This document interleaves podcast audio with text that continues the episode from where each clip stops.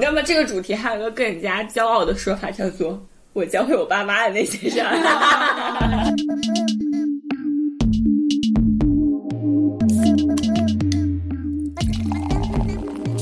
你好，欢迎来到吧噔吧噔，我是零一。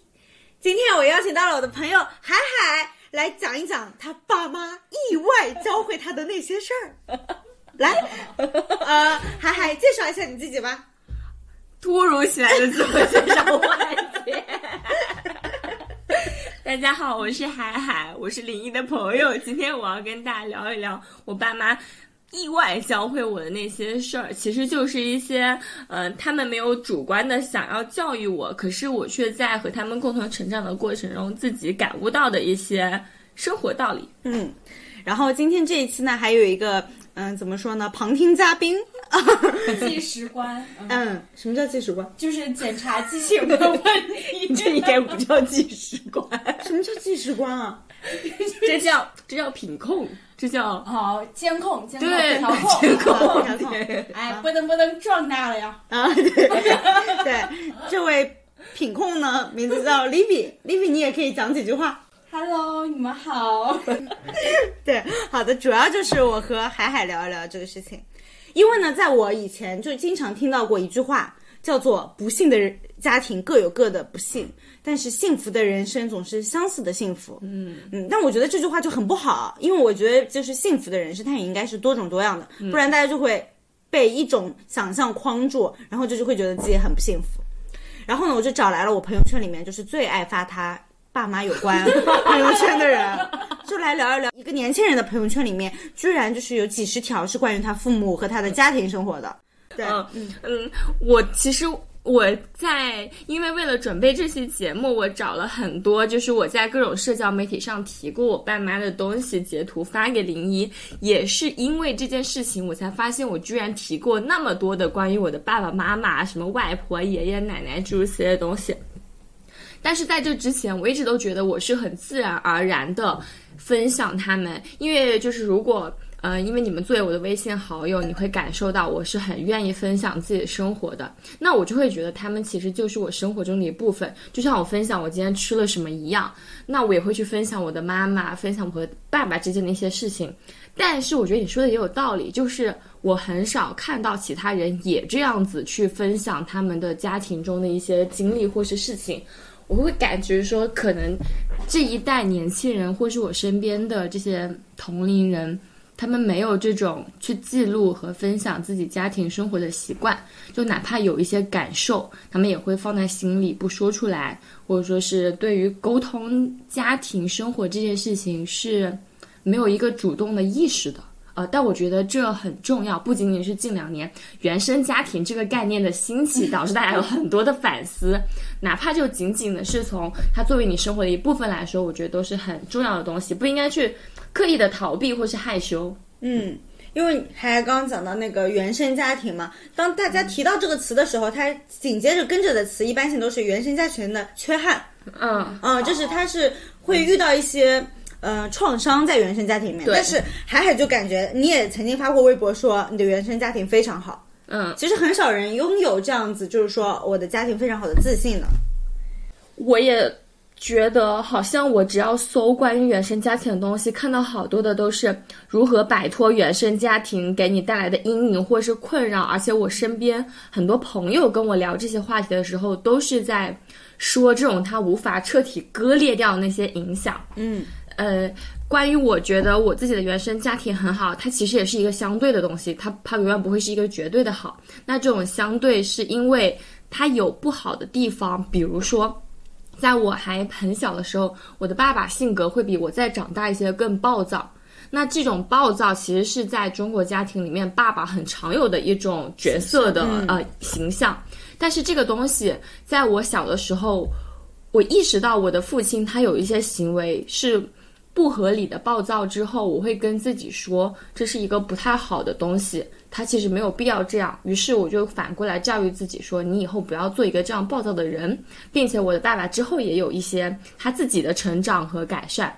于是是因为有一个成长的过程，我才慢慢的觉得我的原生家庭是好的，我从中是成长的，而不是我深受自己也是一个暴躁小孩的困扰。嗯，哎，那你是从什么时候开始觉得哎自己的家庭还不错的这样的意识？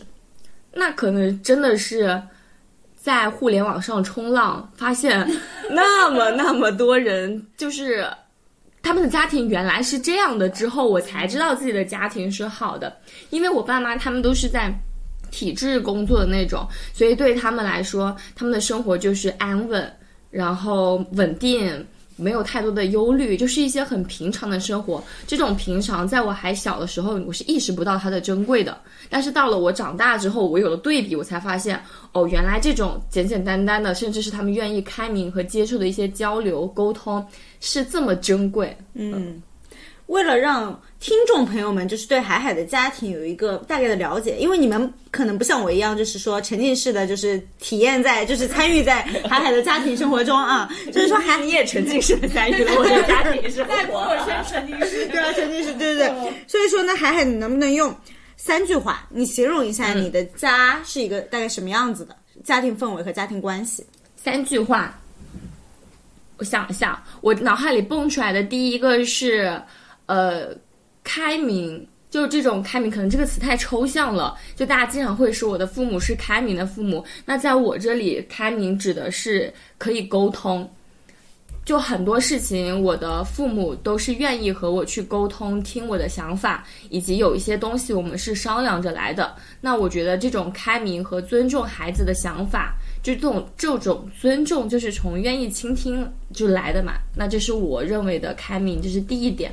另一个就是夫妻之间的恩爱，就是我爸妈他们自己作为那个夫妻关系的恩爱，是给了我很强烈的安全感，以及就是在现在这个非常恐婚恐育的社会背景之下，会让我比别人少一些恐惧的重要原因。因为我发现作为夫妻，他们很幸福、很亲密，他们有很多事情可以交流讨论。那。恋爱或是结婚或是进入亲密关系，对我来说不是一个恐惧的事情，并且我永远相信他们会继续这样扶持和在彼此身边。那这是我家庭让我觉得很幸福的第二点。第三点是，嗯，哦，我觉得是他们的，他们自己的成长，就是我的父母，他并不是一个。在养育小孩之后就固定下来，并且越来越固化的人，在我整个长大的过程中，我可以感受到非常多他们自己的成长。包括在一开始我说我爸爸会有些比较暴躁的时候，我觉得那个阶段可能是属于他还很强烈的希望孩子按照他的想象去成长的阶段。那么孩子如果没有这样做，他就会急，就会暴躁。那后来他越来越不暴躁的同时，他也越来越多的表达出说你有你人生的路要走。我不可能什么事都帮你做决定，我只能够给你建议。我所有的意见都只是建议。我建议完了之后，你可以继续按照你的想法决定你要怎么去做，可以采纳或者不采纳。其实我觉得这背后说的悲伤一点是他的无奈，那说的好听一点的其实是他开始意识到他和我之间是独立的个体，他不可能在。就是绑架我去做一切他希望我做的事情，那这种成长是方方面面贯穿在很多地方的，也是给我带来很大收获和反思的。嗯嗯嗯，我有一个问题啊，就比如说你在说你父亲从一个暴躁，然后到不暴躁的情况下，是你比如说你一开始意识到了暴躁不好，然后你会主动跟你的父亲交流，然后他会愿意倾听，然后他会改变。我想说这样子平等的交流大概是发生在你什么年龄阶段的事情？应该从小就有，从小，嗯，对，从小我们就会去聊这些事情。呃，对我，因为对我爸妈来说，我印象特别特别深刻的是，他们从小就一直在跟我说，说话要算数。所以，比如说他答应了周末你完成什么任务，我就带你去玩这种事情的话，如果他没有做到，我们就真的会认真。坐下来聊为什么他做不到，然后他会跟我道歉。那可能就是从这种无意识的小事开始，就有了这种沟通的习惯。但是真正的那种说我们非常平等的沟通，我觉得是从初中开始。因为在小小学六年级之前的那个阶段，都还处于我自己猜的，都还处于我爸觉得你还是个小屁孩，我多少还是要帮你低令着点你的人生该怎么走的那个状态。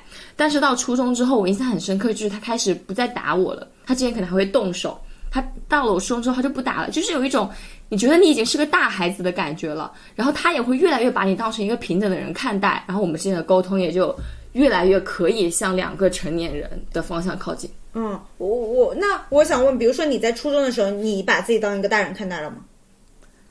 我那个时候不一定把自己当大人看待了，但是我对自己的个体性要求的很强烈。嗯，比如说，我会在上初中之后，很明确且多次的跟我爸妈说，我房间的门如果关上了，你们要敲门，得到许可才能进来。你不可以就是直接推门而入，或是要求我一直开着门。但是我知道很多家庭都是这样的，就不允许孩子有他一个私人空间，不在家长的监控下。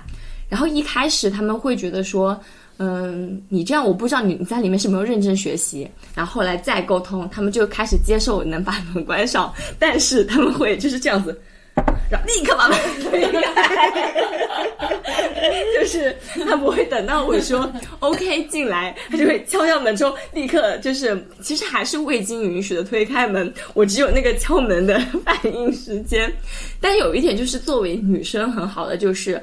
有的时候我会正好站在门旁边的时候，他这样敲完门之后，我就把门抵住了。我说我在换衣服，嗯，然后他们就会不好意思进来。一，然后也是因为有了换衣服的这个假装的背景之后，慢慢他们就开始学会说你是需要自己的一个独立空间，开始敲门，等我说 OK 再进这样子。嗯，那就是比如说你当时他爸妈就是觉得，哎，不知道你有没有在好好学习？那你当时谈判的技巧是什么呢？你会跟他们讲，其实你有在好好学习，或者？之类的吗？呃，我跟他们说，我印象中啊，我已经记不太清了。我应该没有跟他们保证说我要好好学习，因为我觉得这相当于是你在向他许诺一件事情了。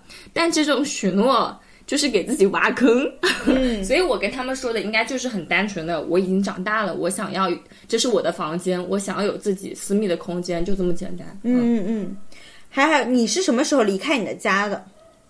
上大学之后，嗯，然后就一直在外面。对，大学之后实习，然后到正式工作，就都不在父母身边。嗯，其实我有一个很很困惑的一点，就是你的家庭很好，但是你还是会选择离开他们身边，是不是？嗯，这对这方面你们有没有一些沟通？我有看到他们说，他们无所谓你在不在他们身边。嗯嗯，因为我意识到我的原生家庭给我带来更大的是支持和帮助，是在我离开他们之后。嗯嗯，所以我已经离开了他们，我才意识到他们好，而不是说他们很好，但我却还是要离开他们。嗯，那在我决定要离开我的家庭，去到一个更远的地方读书的时候，那个时候对我来说的考虑就是很简单，我希因为我从小一直生活在南方，我就想要去看看北方是什么样的，就是这种很普通的好奇心和探索的欲望。那到后面。我能够继续在外面，而不是像很多我的广东省的其他的朋友，因为广东省是一个非常需要孩子在身边的一个家庭环境吧，不是像其他广东省同学，就是读完大学四年之后就回来了，是因为我发现其实还是原生家庭给了我能量，就是自信和你愿意去往外闯的那种底气，而让我选择我其实可以不用回到他身边，并不是我不想回。而是我不是必须回，嗯，我有这个选择的权利，嗯，然后他们就是只要看到你在外面闯荡很有自信，他们都都不担心的，是不是？不可能不担心的，一直到我，呃，我今年是工作的第三年，我在工作的前两年的时候，我妈每一次跟我打电话，最后结尾就是 考不考公务员。然后一开始我会真的很坚决跟他说：“你不要再想了，我这辈子都不可能考公务员的。”他们就会开始继续阐述他们对我生活是否安定、有没有真的过得好、快不快乐、幸不幸福的担忧。到后面我学聪明了，我就跟他说：“没事，公务员三十五岁之后才不许考，我还有几年。你等我在外面吃够了苦头，我就回去考公务员。他听了就是很开心、很放心，因为这是符合他对我的想象的。他说：“嗯，那那我 那就没事了，可以可以可以，就挂电话了。”嗯，刚刚你有讲到那个夫妻之间的恩爱，然后你就讲到你父母其实话很多，平时对，就是互相，但是在很多人的想象里面啊，比如说两个人都已经有个安稳的工作，公务员，嗯他们就会觉得，那你们两个人肯定没什么话好说。所以你父母他们在一起咕咕咕嘟嘟的都在聊些什么呢？你有观察过吗？非常琐碎的日常，就是像是，呃，一段关系真的回到了平静的生活的那种琐碎日常。例如哪个朋友他最近发他的生活发生了什么事情，然后家族里面其他人的一些问题的讨论，还有自己孩子，还有他们自己个人的一些烦恼。诸如此此类的所有事情，我觉得其实他们有很多话聊，不在于他们的话题多么的特别，而在于他们对彼此有很多的这种分享和表达欲。嗯，就是我认真的去听吧，我觉得真的太无聊了。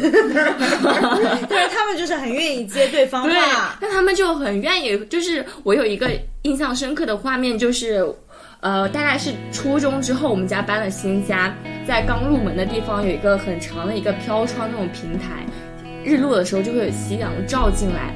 经常就我可能下午学习完了，走出房间，就看到他们两个就这样子手肘撑在那个飘窗上，就互相那里说话，就就是面朝那个夕阳，我就可以看到他们剪影的那个样子，照在光上，逆着光。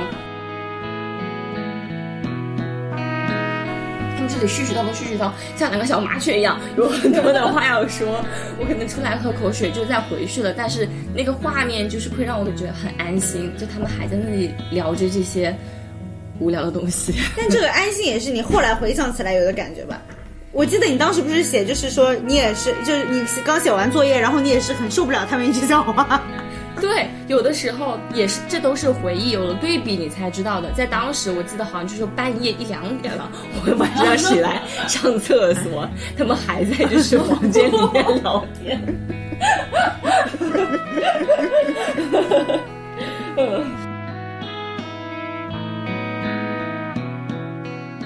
所以海海也变成了一个就是有很多话要说的人，表达欲的很有，表达欲，嗯，一天能发很多条微博朋友圈。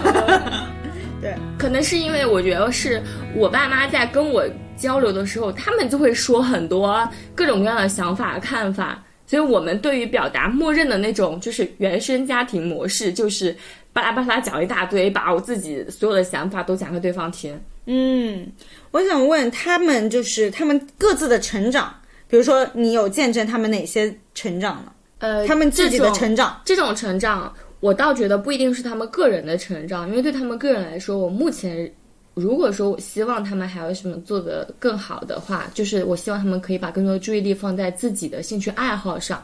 那我刚刚说的那个成长，我觉得是他们在对于亲子关系中的成长，就是家庭这件事情上的成长，从一开始的可能满怀期待，或者说过于严格，到后面的学会尊重对方的独立性，以及接受这个世界上有一些事情，就像孩子的成长一样，是不被他们掌控的。嗯，这种开放的心态是与生俱来，还是可以被习得的呢？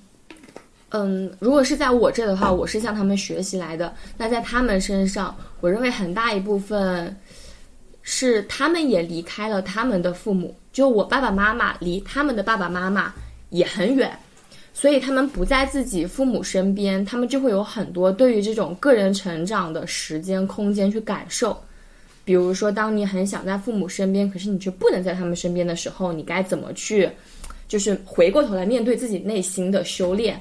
可能这是他们自己成长中带给他们的东西。另一个原因是因为，呃，还是有他们自己父母给他们的影响。因为我知道我的爷爷是一个特别特别开明的人，就他的那种开明，真的就是孩子们过得好就好了，他也他也不在乎是男孩还是女孩，不在乎你你就是到底在做什么样的工作，他只需要看到你过得幸福、快乐、吃得好、健康就 OK 了。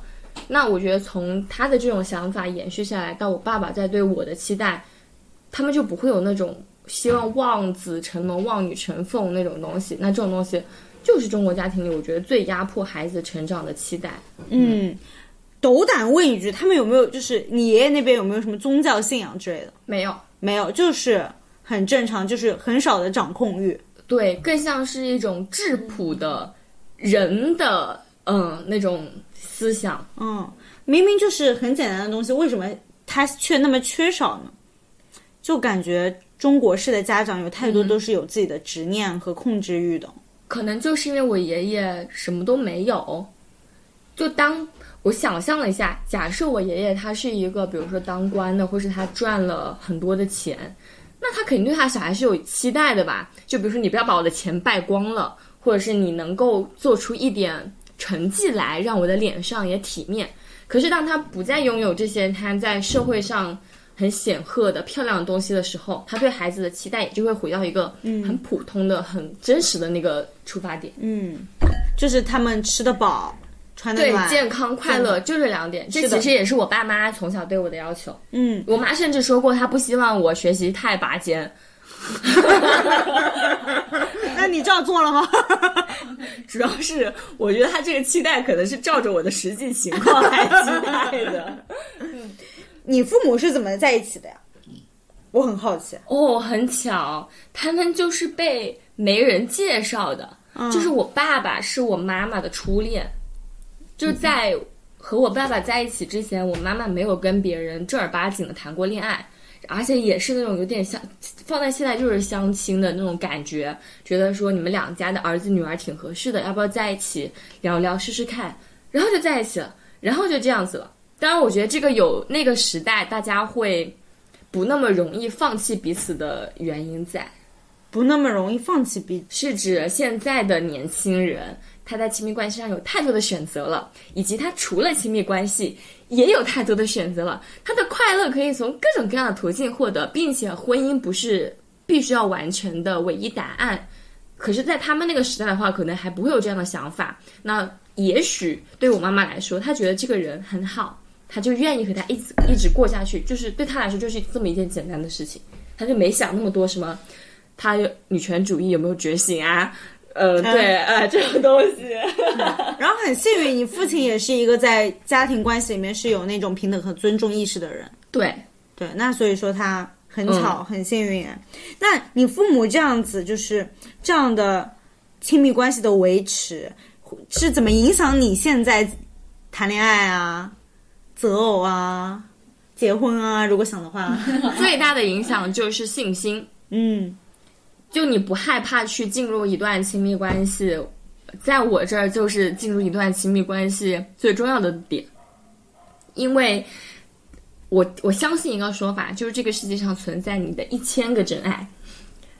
这哪听来的话？对，就是一种，就是按照理论分析，嗯嗯，就是存在你的一千个真爱，当然可能不是一千，可能是九百九十八个，无所谓，反正就是存在很多你的真爱。我相信，因为人他可能就是几种大类，然后在一些小的因素影响下，有一些小的不同。那有这么多真爱是匹配得来的结果，就是能够和你过得好的，按照你别的习惯来说什么的，我觉得 OK，差不多吧。我不相信这世界上只有一个真爱，嗯，但是。呃，在有这么多真爱的情况下，为什么有那么多人一直找不到他们的所谓的真爱吧？就是因为他们不愿意去进入亲密关系，他们没有在，或者是他没有真正的进入亲密关系。他这个东西，他要求的是一种很大的信心和能量。那我觉得这个东西其实是我爸妈他们的很好的夫妻关系给我的最大的启发。嗯嗯。现在海海呢，他也进入了自己的亲密关系，啊，非常不错呀。海海，你认为什么样是好的爱呢？是让你既做自己，又不害怕做自己的。生了，我回答的也好快，我觉得。做自己是指你可以继续的在你想成为的那个方向上去努力，因为我觉得拿二十多岁的年纪来说，呃，在我这次谈恋爱之前吧，我有过一个很大的困惑，就是那时候我已经单身很久了，我不懂为什么我身边所有的人都可以在二十多到三十多这个阶段里面，明明这就只有十年的时间，找到他们这一生的真爱或是一个长期的亲密关系，我觉得这从概率上来说，它不可能啊！就是你怎么会活了二十多年，你偏偏就在这几年你就能找到了呢？所以我就觉得这件事情，它多多少少是不是里面有一些骗局存在，或是说我们自欺欺人的东西存在？那等到我真的谈到这个恋爱之后，我会发现确实就是有很多事情它未成定局，我们都还在变化。我有很多自己的缺点和未成长好的地方，所以这就是我说亲密关系是可以让我继续做自己的，就我还要不断的进化成那个完整的自洽的自我。可是，在这个过程中，我又不害怕去做自己，因为我觉得做自己是件很难的事情，就它需要你很多的勇气，尤其是在亲密关系中做自己。嗯嗯，他是举举举例子呢，就是一些具体的例子。最最傻的来说的就是，你不害怕素颜，你不害怕很丑的哈哈大笑，你会在他面前放屁，这种就是很小的点。那往大了一点说的，就我往深了一点说吧，就是你的自私，你也敢表现出来，你阴暗的想法。你也会告诉他，让他知道，哪怕是你们之间的一些猜疑，你都愿意坦诚的让他知道。我觉得这就是，嗯，不怕做自己的地方。嗯，那你们现在已经到那一步了吗？就是说，什么阴暗面啊？有抱头哭过了，是吗？你没有进入阴暗面。我觉得，我觉得抱头痛哭 就是一个非常坦诚相待的过程。啊、它是它是沟通的一种一种方式。因为我是有点想象不到，就是海海这样现在就是很自信和光彩照人的人，他居然也需要抱头痛哭。需要的。我不可能在恋爱里也随时就是笑面如花的说，呵呵呵，今天我们来聊一下这个情感问题吧。而、是你们关于你们的情感问题的对对对，探讨。对，其实我觉得啊、我我还有很认同的一个观点，就是亲密关系是放大镜，会放大你们两个之间的所有的优点和缺点。你会通过亲密关系这个放大镜看到自己还需要成长的地方。我觉得太对了，我每一次都能在亲密关系中，不管这个东东西最后结果是好坏啊，发现我自己的龌龊不堪、小心机。嗯，但同时我也会发现我的闪耀、美丽和光芒。啊，你等一下，哎就是刚刚前半段讲家庭关系的时候，我都觉得哦，海海是一个非非常的自信、闪亮，就是明媚，然后呢遇事沟通，啊，反正呢父母也是全力支持，你也是全力的，就是说闯荡冒险者。然后这里呢现在就是说我龌龊，我不夸，我自私，我黑暗。好神啊，好对牛的亲密关系啊！对啊，所以这是这是为什么呢？就是感觉，嗯，你在谈论家庭的时候，感觉家庭让你成长了一个特别好的，嗯，特别好的人，嗯，但是现在你你亲密关系又会暴露出你很多问题。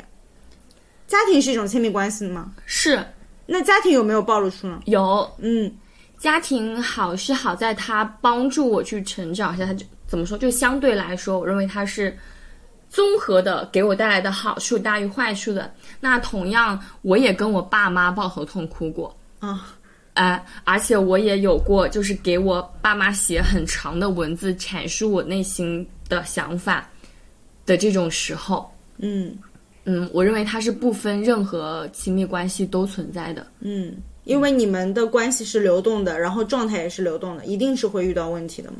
对，嗯，有的时候可能我会在我跟我爸妈的争吵中看到自己的一些呃骄傲，嗯或者是不自信，或是说为什么一会儿有骄傲，一会儿有不自信呢？人就是这样的。可能我的骄傲是，比如说这这段时间，我觉得我自己表现的很好，我飘了。嗯那我会在跟他们的这种交流中被放大出来，因为你在亲密关系里就是会趋向于更真实的你自己，你才会看到哦，原来我是那个样子的。假如没有这一层亲密关系的话，你会继续活在那个状态的自己里面。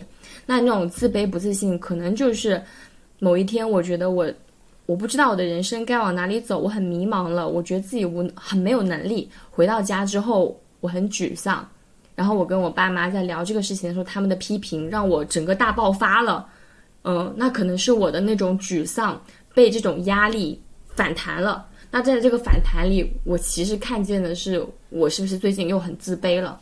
嗯，就是这种我的负面的东西都被亲密关系放大了。嗯，现在你回家的频率是多久一次？一年一两次，一次的话一周左右。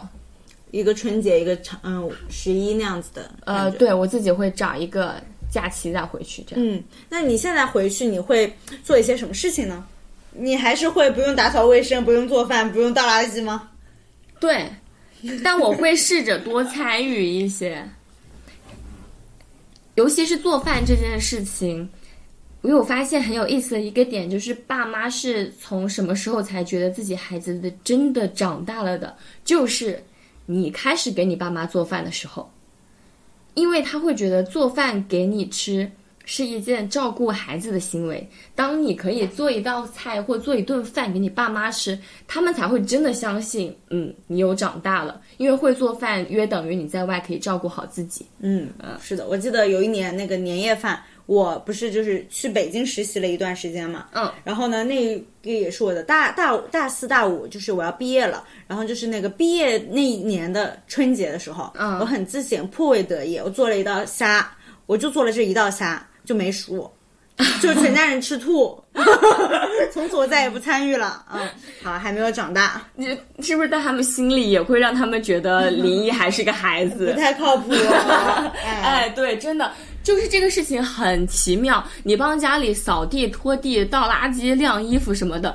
都没有用，你只有给他们做了一道他们觉得哎好吃的菜，他们才会相信你长大了。嗯，那你现在回家都会做做刻意的做几顿菜？不一定就是会不会刻意的，如果有机会我就做，但我会刻意的去做一些不日常的事情，比如说，比如说和妈妈在草坪上看晒太阳这种事情，它其实不太日常，这很上海，但但不妈妈。对，可我觉得这件事情又很美好，就是抛开它所谓的上海而言啊，所以我我可能会跟妈妈说，今天阳光很好，我们出去散散步，然后在草坪上坐下来晒晒太阳。我在，我觉得我有在刻意的去创造一些不日常的记忆。嗯，你现在有有能想到一些你制造出来的不日常的记忆吗？我感觉这是非常实用的技巧，很适合在外，在各种就是 不在自己城市的人回家可以跟他父母做的事情。其实就是你自己在和朋友玩的时候会喜欢玩的那些东西，你把它拿回家带给父母一起做，就是不日常的东西了。嗯比如说咱们俩会玩飞盘，嗯那你带一个飞盘回家和妈妈玩，这就不日常了。然后我跟妈妈吃 brunch 晒太阳，这也就变得不日常了。就真的很多对年轻人生活来说日常的东西，对爸妈来说就是不日常的。但是在这个过程中，你会遭遇很多他们的嫌弃和呃，这个东西有什么好玩的，有什么好吃的的事情。可是我觉得他需要给你带来一些不一样的回忆，哪怕你挨骂了。嗯嗯，我这个也可以分享一点，就是我妈妈特别喜欢喝咖喝咖啡，嗯，上海妈妈嘛，爱喝咖啡。但是呢，怎么说也有过一些，比如说曾经很爱喝星巴克，然后呢进行了一些消费降级，喝肯德基，然后再降级，喝那个永璞三顿半。然后但永璞三顿半是肯德基的降级吗？因为肯德基的单价要比一颗的贵啊，啊啊嗯，然后呢，但是我我不是很喜欢喝速溶咖啡，嗯就我觉得它不管怎么闪萃、超浓缩、啊、超速溶，它还是本质上还是那个速溶咖啡，嗯，然后我觉得如果我妈妈又有时间又怎么样的，我就搞我自己在家里想做那个手冲咖啡嘛，啊然后我就教她做了，我教她从磨豆开始，然后呢再教她一环一环注水的一些手法，然后你要。就是选多少克的咖啡豆配多少的水啊什么的，其实这对父母来说很容易。就是我我也有一个理论，我觉得这个事情就跟泡茶一样，那么多中国家庭他都能泡茶泡茶，就是起码是能喝好喝的，只要它原材料是好喝的，就是它没有那么艰涩，就是这个技术来说。然后后来呢，我就教我妈妈了，然后她很快的就布置好了一个咖啡台，然后每天都会喝咖啡。我晚上下班后回到家，他问我要不要来一杯咖啡，那个是妈妈的 me time。对我就说不用了，我说我喝太多了。嗯，对，然后还有就是你讲到那个飞盘那个事情嘛，嗯我男朋友他的家庭也是超级超级好，就是他因为我有的时候会在他家住嘛，嗯我从来没有看到他父母吵架过。然后也是有很安稳的、很安稳的作息，就是睡觉很固定，然后吃饭会不看电视，但吃早饭会看电视，就是有一些些 一些习惯和嗯就是一直是这么做的。然后他们比如说元旦那一天，他们也是一起，就是他还有他父母还有我还有他哥哥一起去世纪公园，就是跟父母一起玩飞盘了。嗯，嗯，然后我就觉得还挺难得的，对，对。但如果说飞盘这个东西叫我爸妈做，他们也是很嫌弃，肯定不要玩。就是嗯，对，看他们愿不愿意接受年轻人的这种生活方式。嗯，我，也许因为你们都住在上海，所以可能对你们来说，就是和父母尝试一些新的生活活动的东西。但对我来说，有多一层的就是我一年只能见他们两次，所以我希望可以有一些除了日常生活之外的事情，可以在以后留给我回忆。嗯你们这种相处会拍照吗？哦，对，这也是一项我近两年每一次回家都会做的事情，就是拍全家福。我爸妈其实很愿意做这件事情，但是他们觉得执行操作起来很麻烦，就他们。一方面我自己会很嫌弃那种我们家城市里的影楼风的全家福，然后另一方面呢，我爸妈会觉得自己在家里拍很麻烦，所以我前两年回家，我是直接把景也布好，相机也搭好，他只需要穿上，甚至我连围巾都给他围好，他只要这样坐下来拍一张照就可以了，我就把所有的成本给他降低到最低，来去 push 大家一起做这件事情。那拍全家福这个事情，就是我希望大家可以留下一些回忆的东西，这是我想要拥有的记忆。那其他的事情能拍就拍吧，不能拍就算了。嗯，现在每年都会执行。对，真的，哎，你知道拍照这个过程真的就。我我感觉我就是那种，呃，网红小视频里面给女朋友拍照的男朋友，在那一刻我是全家所有人的男朋友，你知道吗？每个人都有无数的臭脸等着我，比如说怎么还没有好，然后我就笑不起来怎么办？哎呀，我不要穿这个衣服，哎，我我站在这里，我站在这里做什么姿势啊？真的就 你要搞定所有人的情绪和他们的姿势动作，最后才能拍好一张全家福。你们有多少个人拍这个全家福？就看有多少人在，就给多少人拍。比如说今年就是爷爷奶奶不在身边，那就我们自己家里拍；如果爷爷奶奶正好都在，那就一起拍。哦，嗯，你用什么器材设备？有相记得带相机的时候就用相机，不记得带相机的时候就只能用手机。这个心态很好啊，就不会因为没带相机而不拍全家福。就是仪式，就是仪式感里面最重要的就是要做，大家一起来做对。对对对，要看着镜头，三二一。嗯，是是因为我觉得如果。相比于我因为忘记带相机而不拍，这个遗憾的感觉可能更重。嗯，因为我发现，你去看以前的很多的照片，并不是因为它有多么的清晰或是漂亮，对仅仅是正好被记录下来了。嗯，我想到我那个疫情最严重的时候，我就是隔离在我的外婆家，然后呢，我正好又有一个纪录片毕设要做，然后我不愿意写论文，我还是就是拍我的那个家人嘛，然后我发现就是要去拍摄他们这个动作。被动的让我就是要参与进很多他们的日常的环节，就如果说我不拍的话，我在外婆家我就两件事情，一个是吃饭，一个是躺着。你也可以躺着吃饭。对的，就是说他们就会说，哎，呃，林一下来吃饭了，然后我就跑到下来吃饭，吃好饭我就躺着，躺着就是等待晚饭再叫我一下，就是你也不会去想着要怎么参与他们，太麻烦了。然后等到我要拍呢，我就要拍一拍。因为我要多一点素材嘛，嗯，然后呢，比如说我外公要去剃个头发，我也就是坐在他的那个电瓶车后面，我就跟着他在全村里面找那个理发店，啊，对，然后还有呢，就是看看他们准备饭的过程呀什么的。确实，拍照就是一个像魔法一样的东西，镜头、照相机在哪里，你就跟在了哪里，你必须得跟着他。嗯，对。而且我后来那个时候，我也在做一些，就是说，呃，每个成员的口述史。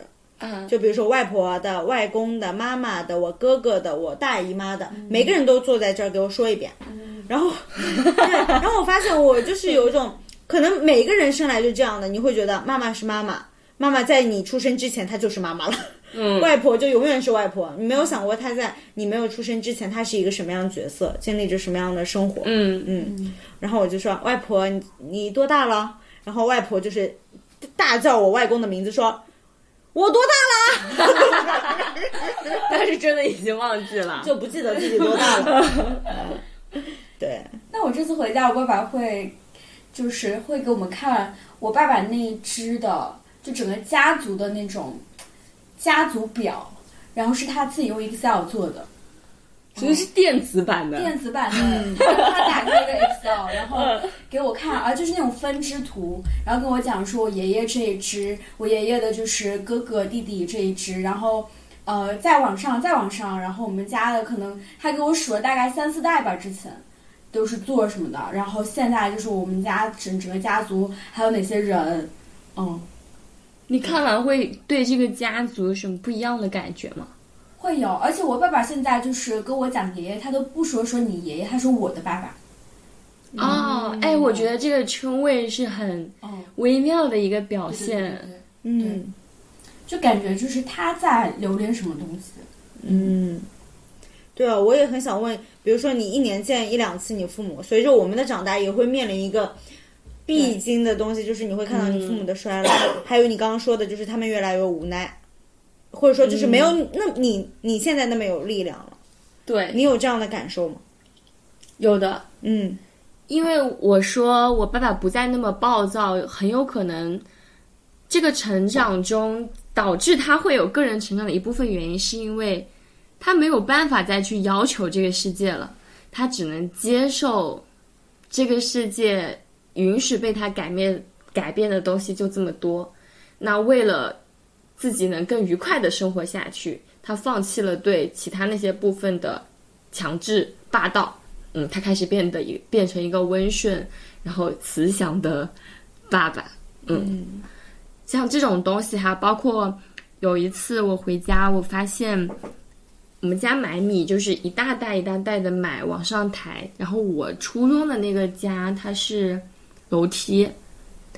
我发现我爸爸扛米上来，他会在门口喘很久，再开门把它拿进去。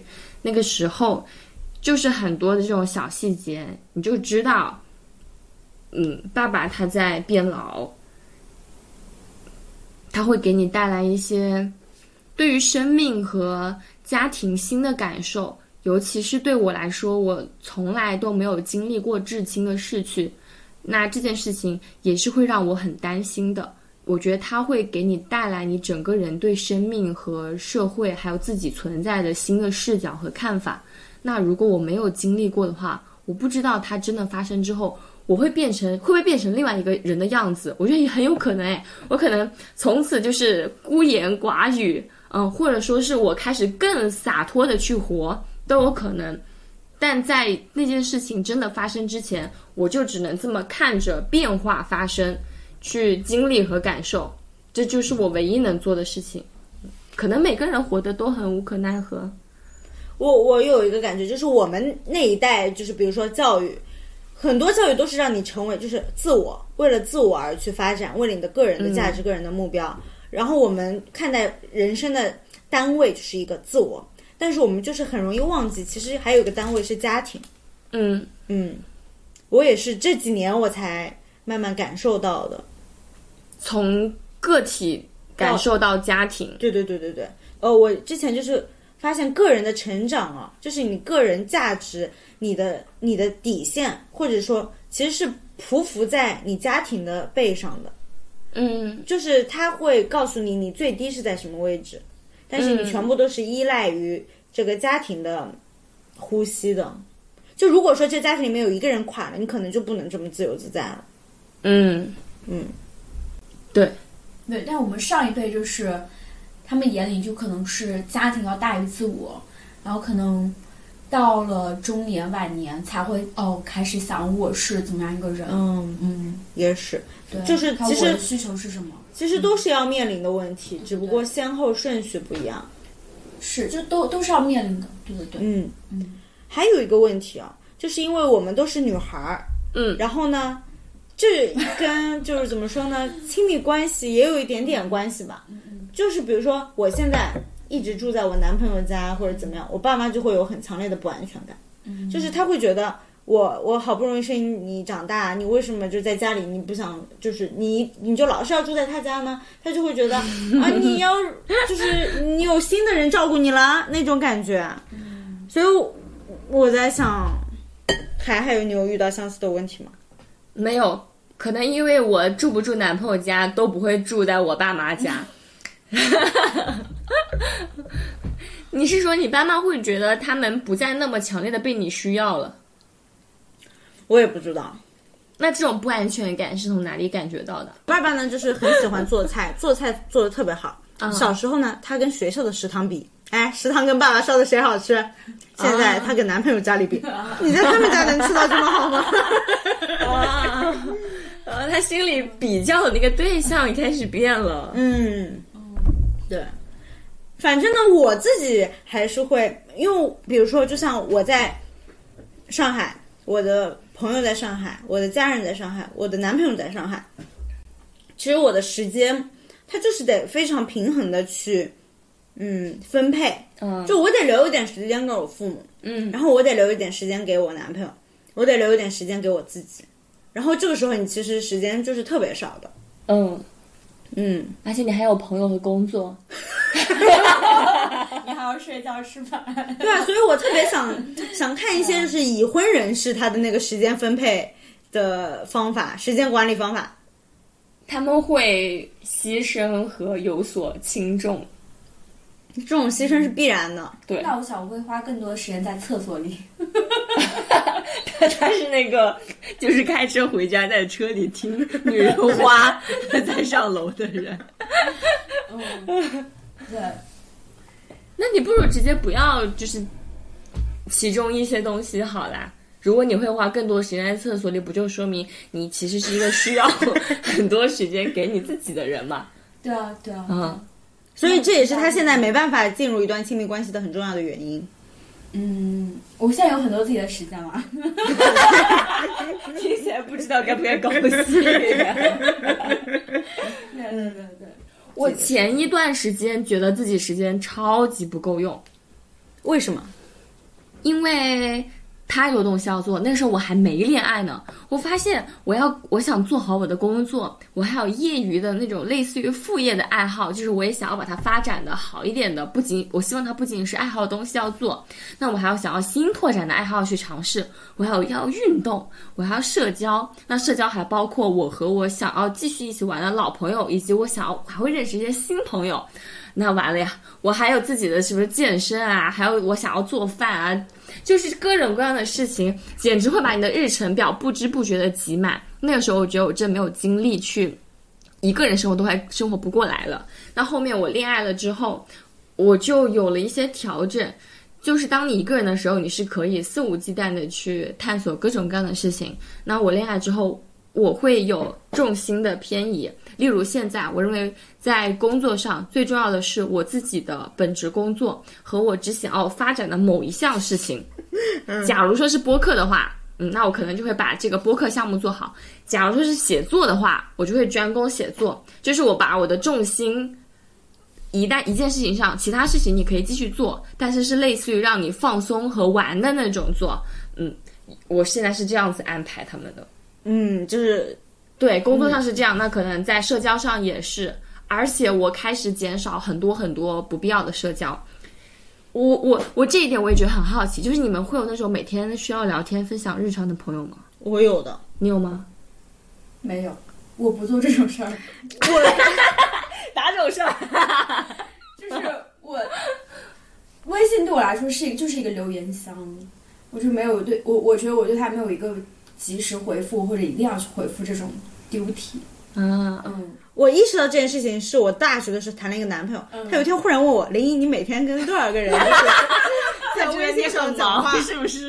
然后我就真的数了一下，那个是大学时期啊，我撇掉所有的群啊。我说我一天要跟二十一个人说话。哎，那我又有新的问题，比如说你今天发现了一件很奇怪的事情。这个奇怪的事情，你会跟这二十一个人都说一遍吗？嗯，现在有一些被合并到了一个群里面。就是为了提高你的分享效率。对，他会有一些就是说相似的群嘛，比如说都是高中、大学的同学，那他就在一个群，我说一遍、大家都能听到，爱回不回了。然后有一些工作上新认识的人，特别好的也是一个群，然后还有一些就是呃，他不归属于任何群体的，所以我得一个一个私发。嗯，我的置顶就有五六个人吧。哎，那你这种分享的人，你跟他们每天聊的是分享式的聊，就是你像是一个新新闻一样，就是跟他们就是发送最新的一些播报，还是说你会跟他们进行交流呀？就是谈话沟通？嗯。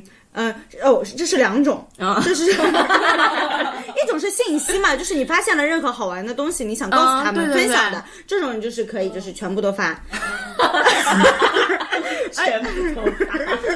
而且这是要搞一个标签，就是来有些你又不如直接发朋友圈，仅他们可见也行。但但呃，这不行，我怕他们错过，我怕他们错过。而且呢，我就是它有几个梯度的，就是 Tier One，你非常得知道我所有发现的东西，那我就全发给你。然后后来呢，渐渐广了，我自己波登波登还有个听众群呢，想加的人呢，就是可以跟我说一下，我就把你拉进去。这里面大概有一百多个人，那就是泛一些我播客里面会提到的一些内容的东西，我都会放进去。比如说有各种活动啊，然后或者有任何新的拙见，然后我也会放进去。然后第二种呢，就是说我遇到了事情，我想交流、想倾诉，这样呢，我是也分为两种情况。一种情况呢，就是我觉得那个人就是你有任何问题，但可能只有一个人是特别能 get 到你的点，然后能给你一些。呃，就是反馈分呃对、嗯反馈，然后帮助帮助你一起思考。嗯然后呢，我就会先挑几个一二三几个人，他们有这样的能力，就是说去帮助我。好，这几个人聊完以后呢，但我遭遇了这个事情，我还是得跟更多人说一下。好，这个时候我要把我和这个人的聊天记录全部的多选全选全选完了，截图发出去，就是说整个聊天记录发出去。我说我遭遇了这个事儿，但是呢，我已经把就别人的聊天记录发给你了，别跟我讨论了，我已经有答案了，就是说我就跟你分享。你这个就是分为告知和交流啊。哎，对对对对对对对。一种需要反馈性的，一种就是就是告诉你，是的，像一个存档一样的。嗯，嗯，怎么会忽然那问起这个问题有没有？问过他们，就是需不需要收到这些信息啊？他们也会这么对待我吗？就如果他们不回复你，你也 OK。对我甚至有一个群啊，大家都是自言自语 的，真的没怎么人就是回复彼此消息的。但是啊，那他们肯定是被归类到仅需告知的那个标签 但。是你可以私戳他们的任何一个人，进行一些深度交流啊。我问这个问题是我自己对社交的这个行为进行了很大的缩减，就我不再会去和别人在微信上进行这种每日的日常沟通，就分享这个花、这个草什么的。我觉得我直接发朋友圈，如果我真的很想分享，我就直接发朋友圈了。所以你会看到我发很多朋友圈。我虽然发很多朋友圈，但是我基本上很少主动跟别人私聊。嗯，呃，对，我觉得他他有在占用我的一些时间，但这个东西它带给我的反馈不一定是有效的，并且我发现我和我很多好朋友的相处模式就不是每天聊天，我其实都不知道他们每天在干什么，我可能是隔一个月甚至好长好长时间才会跟他就是。Update 一下彼此的近况，然后我需要知道你最近是不是谈了新男朋友啊？我换了一个新的工作，什么什么样的？我们最近有一些新的成长，好，我们一通爽分享，分享完了之后，继续回到那种不交流的状态里，然后过自己的生活，这是让我觉得很舒服的社交状态，并且它很有效的帮助我减少了社交时间。嗯，对我现在就发现，我相比起可能年轻的时候，就线上聊天嘛，网恋嘛，啊，就反正跟朋友线上聊天。我现在更喜欢的方式就是线下面对面的聊天，或者就是打电话说。我不喜欢就是发消息，然后文字过去，然后你可能还不一定能 get 到对方此时的心情，嗯他的那个表情，他真实的情绪到底是什么样的。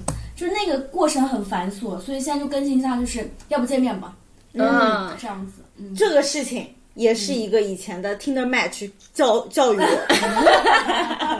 当时我就是一个小年轻，爱用打字就是抒发自己的情绪，然后我就发现这个人怎么这回应那么的淡薄，然后我就好生气，好生气。然后呢，他就告诉我，就说你有事情，如果真的要说，你不如打电话说。你在这儿发，我也不太能知道你到底是什么哦语，气。这个人跟我好三观好合 哦。推荐给 但是，但是他一旦这样说了之后，你就会发现你其实没什么事情好打电话跟他说的 啊。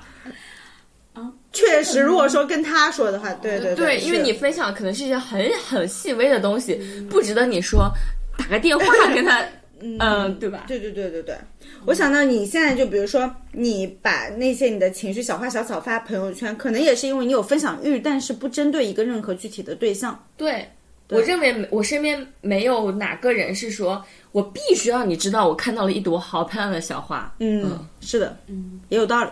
嗯哦，如果是需要讨论的那种议题型的，嗯我会找，我会根据这个议题找有可能跟我对话的人哎，进对对对，行交流。是的，是的。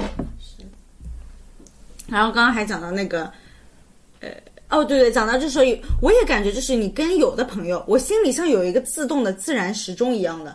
比如说我跟有的人，我就是三周，我我自己不需要任何人提醒，一两周过去了，我就觉得哦，第三周我要跟你聊聊一聊，就是我跟他有一个这样的时间刻度在的，对对对对对，对不对？这算什么社交时钟？就是走到了你这儿了，我该来找你了。对，是的，是的。继续讲讲吗？讲讲你现在的那个亲密关系的相处。我现在还在这段亲密关系的探索中，我觉得我还讲不出什么来，哦，就是没到那种你还可以总结的时候，还在你去感受的阶段。嗯。你在感受的阶段的时候，你是说不出来东西的。嗯，确实，对，就是就是那就一个疑问的点，你嗯。海海也刚刚说过，你自己就是说，呃，单身了一串长段时间，嗯，嗯，那现在为什么就是有一个契机，就是说想开始一段？我感觉它不是不是我我单身的时候就不想开启，嗯而是还是拿那个一千个真爱来说，嗯 你需要不断的去尝试，并且让自己保持在一个呃可以去受伤的状态。就是这种可以受伤的状态，是指我每一次在恋爱之后，我都会给自己留一段时间，或长或短，让自己就是修补掉你不完整的那些部分，让自己变得更趋近于一开始那个很单纯的自己，不让比如说这个人啊，他很喜欢和别的女生聊天，这个事情让我很没有安全感。那我不愿意把这种不安全的感觉留到下一段的恋爱中，去让别人给我补足。比如说，他把他朋友圈所有女生的微信都删掉了，来满足我这个安全感。我觉得这是不公平且不不好的。我会自己跟自己说这个安全感的东西怎么教育好了。于是我再重新的投入到下一个一千个恋爱中的尝一千个真爱中的尝试去。那我觉得我在单身的这段时间里，其实一直有都在做这样的尝试，就是认真的对待亲密关系。那只是说。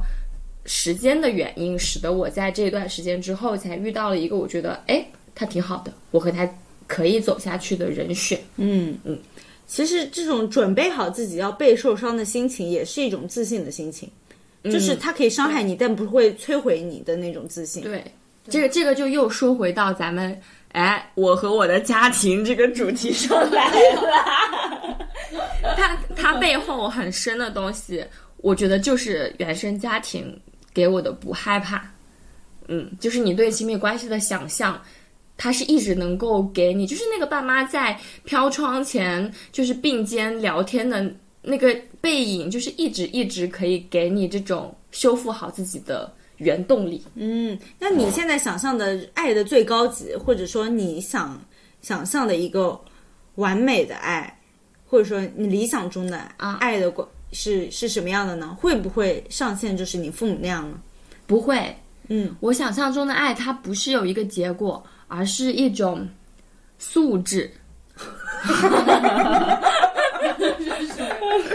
就是我举我举个例子来给你听，假设说我现在是一个公司的老板，我要招一个员工，我就会觉得我不会招到一个完美的员工，因为不会有完美的员工，所以对我来说，真的要有一个完美的员工的话，就是他拥有一些素质，比如说，嗯，自我学习的强驱动力，呃，那对我来说，爱它也是同样的，比如说这个人他愿意倾听我的想法，可能他现在跟我的想法完全不一样，或是有一些矛盾，但没有关系。这这个不完美对我来说不是真正的不完美，然后真正的完美是在于他愿意去听我们的不同在哪里，我是不是可以试图理解你的想法？嗯，那在这之后，如果出现了矛盾冲突，我们该怎么办？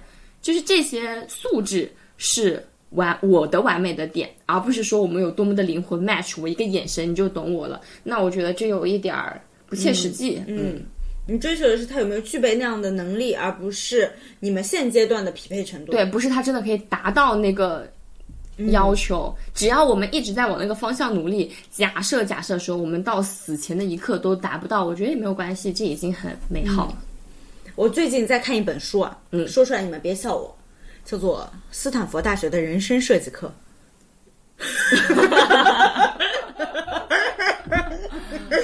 别笑我，这是一个读书群里面，他这个月就是说必要求每个人都要读这本书，嗯，但是他讲的还真不赖。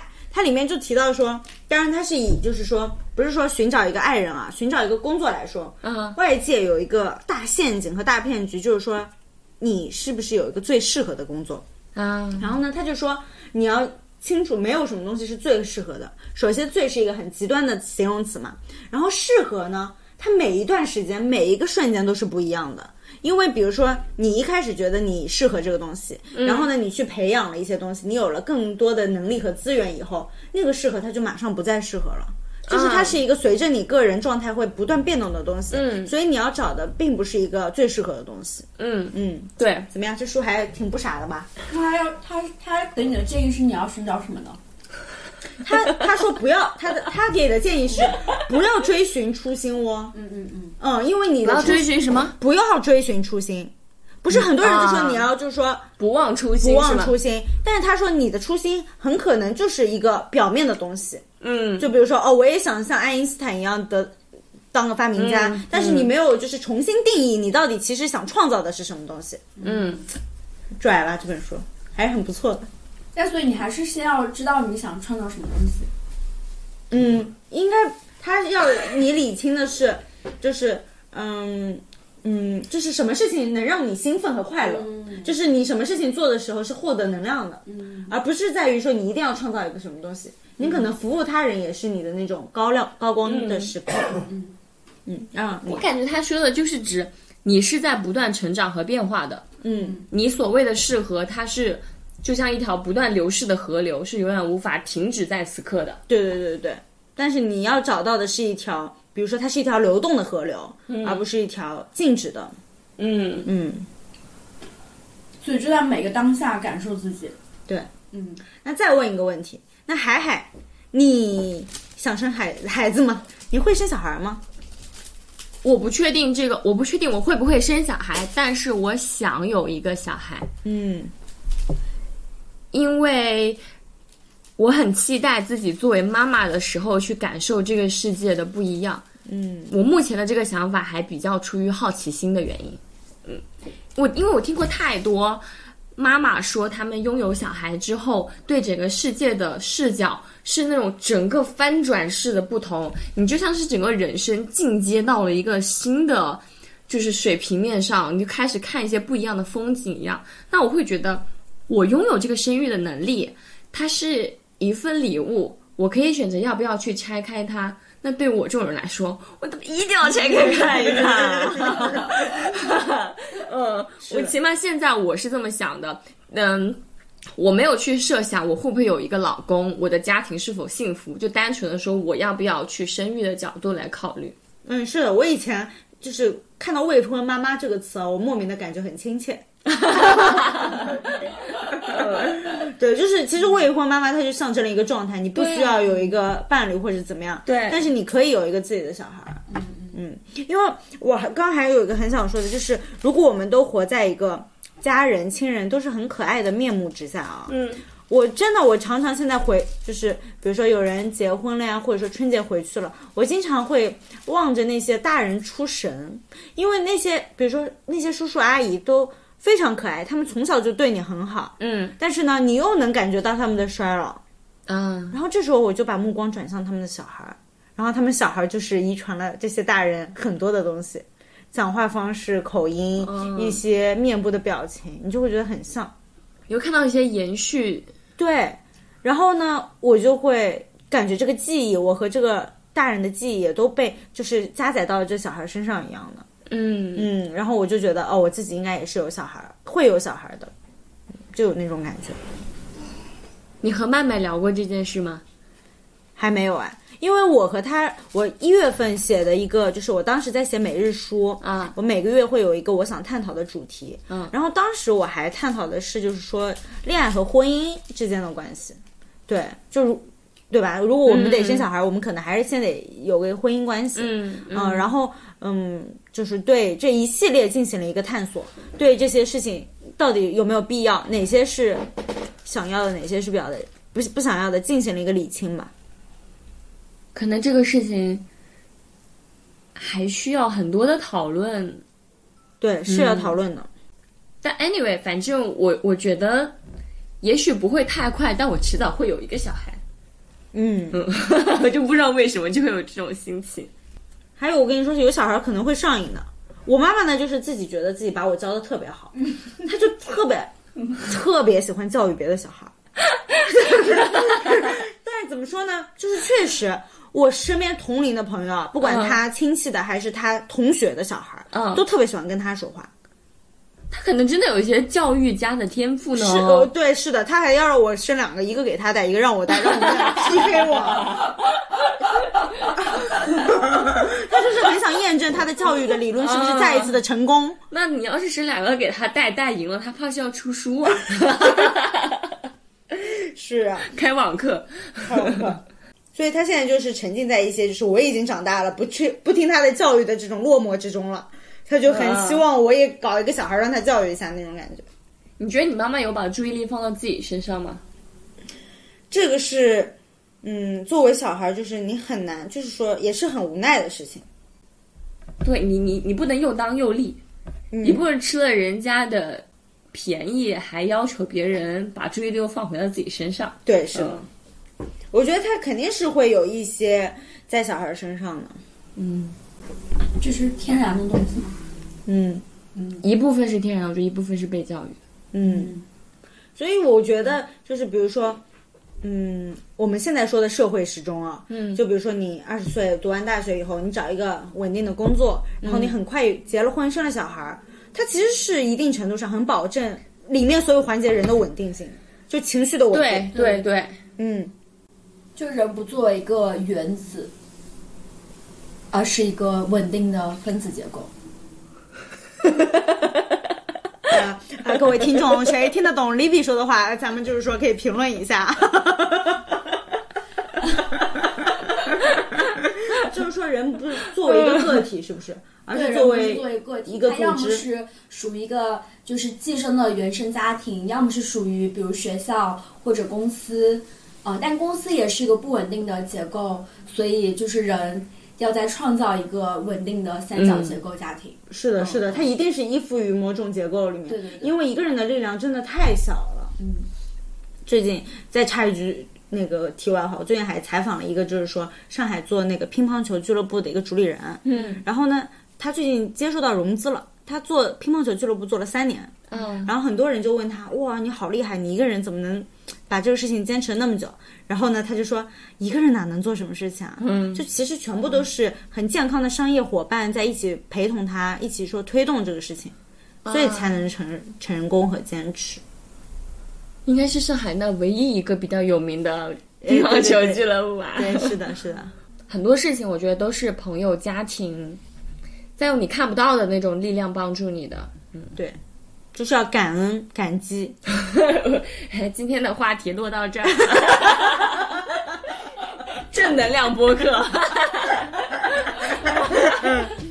哎，爸妈意外教会你的事，你觉得我们有把这件事情聊清楚吗？聊清聊清楚了，你那个我们我们听一下我们的那个，啊，对你来复述一下吧。就是感激和感恩。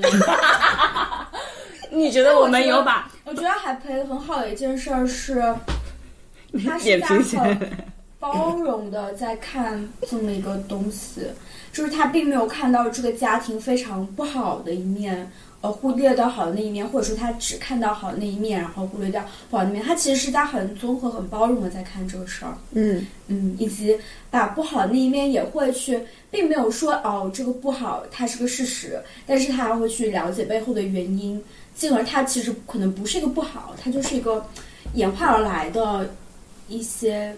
表现不是个人的、个人所能够去决定的东西。嗯，把不好变成了父母的一种成长，对对反而对，是的，牛啊！是的。所以就是大家就是看待一个事情，怎么看那个事情很重要。是这样子吗？现在是价值升华环啊，节，升华环节，咱们就说也有一个核心价值观，嗯，那结束了，拜拜拜拜。这么这么粗暴，你不都是结束的很粗暴吗？哎，确实确实，我感觉你每一次都结束的啊，这就结束了。对，那就差不多了，咱们就是也把这个话题聊得透透的了。嗯嗯，好，啊，拜拜。拜拜拜。拜温柔一点，来个温柔版。啊，那你来啊，你你来，我们来比谁，我们来比谁最温柔。拜拜。拜拜。拜拜。来呀，拜拜。关你是同性恋、异性恋，只要有孩子，去世后就得倒霉。听到了没？哎，你刚刚说啥？呃，我说说我冒昧。你刚刚说只要有孩子，死后就会倒。对，我给你们了圣经，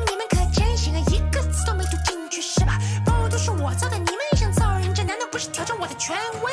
呃人类繁衍功能不是你给的吗你？儿子遗失了基因还是你给的呢？是用我给你的空间前能不能多能想想？别给个星球立刻就把皮给剥了，拿着针嘴立刻就把题给做了，下了场雨立刻就把泥水喝了。你事后生了病，难道是鱼的错吗？真是可笑，我给啥你用啥。要是按照你这套说法来行，人类的繁衍岂不被迫着断尽？除了繁衍，你还对什么去关心？给你们个星球，你们活成